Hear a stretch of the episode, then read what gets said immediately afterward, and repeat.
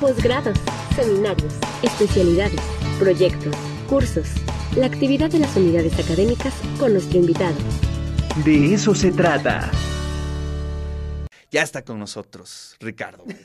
Eh, te vi a lo lejos, dije, con esa chamarra, no, pues que tiene que venirla a presumir aquí a la televisión.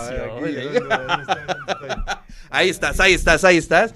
Pero te la tuviste que quitar porque el verde no sale.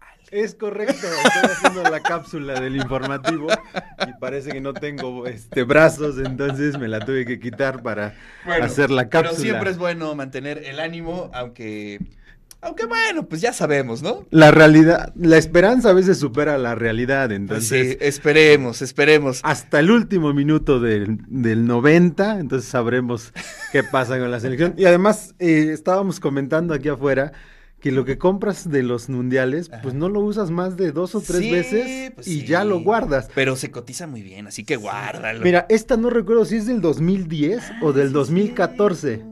Y ahorita me la encontré y dije, bueno, me la voy a poner. Es el momento. Es el momento, ya quizás sea la última vez que pueda utilizar algo del mundial. Oye, rapidísimo, cuéntanos. Sí, señor. El calendario escolar ayer se aprobó. Ya, afortunadamente, por unanimidad se aprobó el calendario escolar 2023 y bueno, pues lo que todo mundo eh, está comentando es que ahora tenemos dos semanas de vacaciones en Semana Santa, contando los días hábiles y los días inhábiles es el ajuste que se hace con relación al año anterior, de los ajustes del año anterior, del media superior y los ajustes ahorita de las vacaciones, es el calendario base que ya se va a utilizar a partir de los siguientes años. Ya nada más se hacen las adecuaciones dependiendo de la Semana Santa, pero ya se quiere tomar esta, esta estandarización para que tampoco genere esta incertidumbre cada año en las unidades académicas. Entonces, a partir de este año, este es el calendario base y este es el que se va a utilizar para los próximos años. Maravilloso. Y en el verano continuamos con las dos semanas. Continuamos con las dos semanas. En el verano, bueno, incluso son 15 días hábiles que en realidad se transforman en tres semanas. Ah, caramba, ah, caramba, ah, caramba. Entonces, no, sí, sí, A ver, son 15 días hábiles. 15 días hábiles,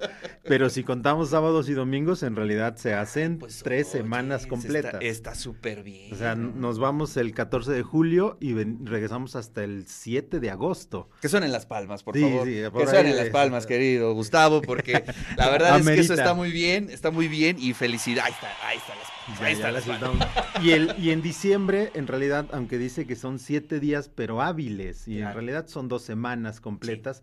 porque regresamos hasta el 4 de enero del 24. Qué maravilla. Entonces, sumando los días de enero más los días de diciembre, en realidad nos vamos 15 días de, de, vacaciones entre los días hábiles y los días inhábiles. Entonces, para que se preparen y empiecen a hacer maletas para las próximas. No, está muy bien, hay, hay, hay buenas opciones y creo que es importante que, eh, que lo platiques porque eso es producto de mucho diálogo, ¿no? Con las dependencias, lo escuchábamos ayer con el maestro, con el doctor Aurelio, que pues se tuvo que dialogar, se tuvo que planear, se tuvo que hacer una muy buena eh, codificación de los días eh, de, todo el año para que se pudiera dar estos resultados.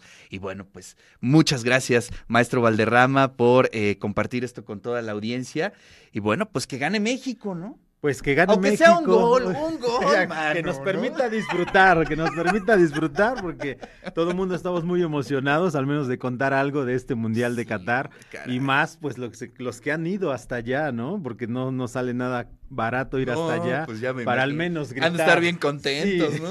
para al menos gritar un gol en, en, este Mundial de Qatar y pues bueno, también con las pantallas gigantes que tenemos aquí en la universidad para que vayan a los puntos de reunión y podamos gritar todos, aunque sea por una sola vez.